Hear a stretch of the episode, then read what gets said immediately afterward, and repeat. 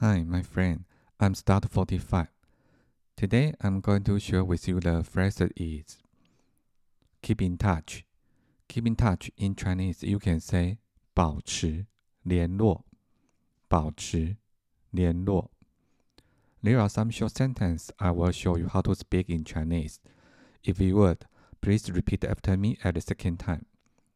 Before I start, I will preview the phrases and the vocabulary first.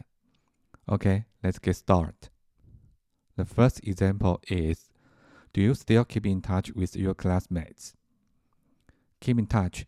In Chinese, you can say 保持联络，保持联络。Still 仍然，仍然。Classmate 同学，同学。 do you still keep in touch with your classmates? This sentence in Chinese you can say: 你和你的同学们仍然还有保持联络吗？Okay, again. 你和你的同学们仍然有保持联络吗？The second example is I still keep in touch with many of my school classmates.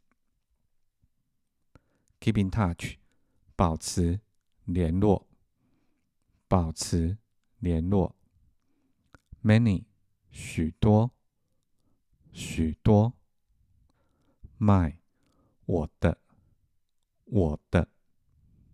School，学校，学校。I still keep in touch with many of my school classmates. This sentence in Chinese you can say.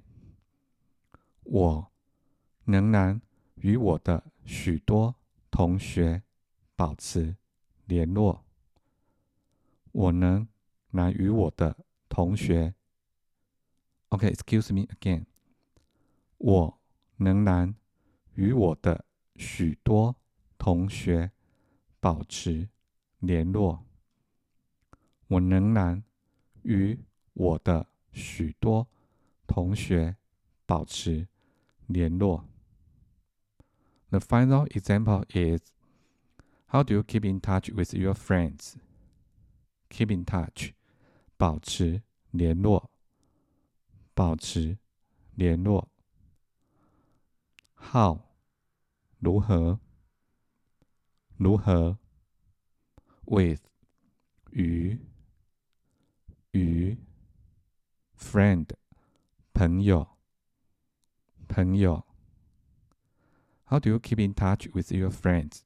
This sentence in Chinese you can say.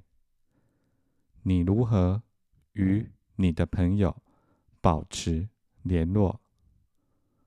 你如何与你的朋友保持联络？That's all for today. Hope you like. Thank you for listening and have a nice day.